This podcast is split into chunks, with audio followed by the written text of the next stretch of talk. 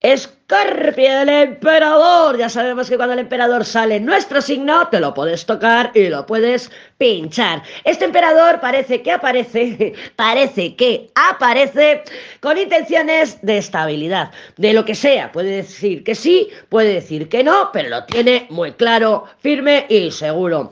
No obstante, el emperador ya sabemos que es una energía que cuando él quiere, como él quiere, es un poco el my way de Frank Sinatra, mi manera. Entonces puede ser que te estéis encontrando o bien un emperador que se quiere imponer con sus condiciones, con sus negociaciones, con lo que sea. Además, fíjate que encima del emperador, que a cáncer le ha salido la papisa, eso nos tiene que estar indicando a nosotras que ya estamos avanzaditas en el tarot, que este emperador tiene información adicional que tú desconoces que tiene, porque la papisa es una chivata. Este emperador tiene secretos, bien relacionados contigo o no. También puedes ser tú eh, la que se esté marcando el emperador. Eso ya solamente lo sabes tú. Pero la interpretación es la misma, o bien para ti, o bien que te llega el emperador y te marca sus condiciones.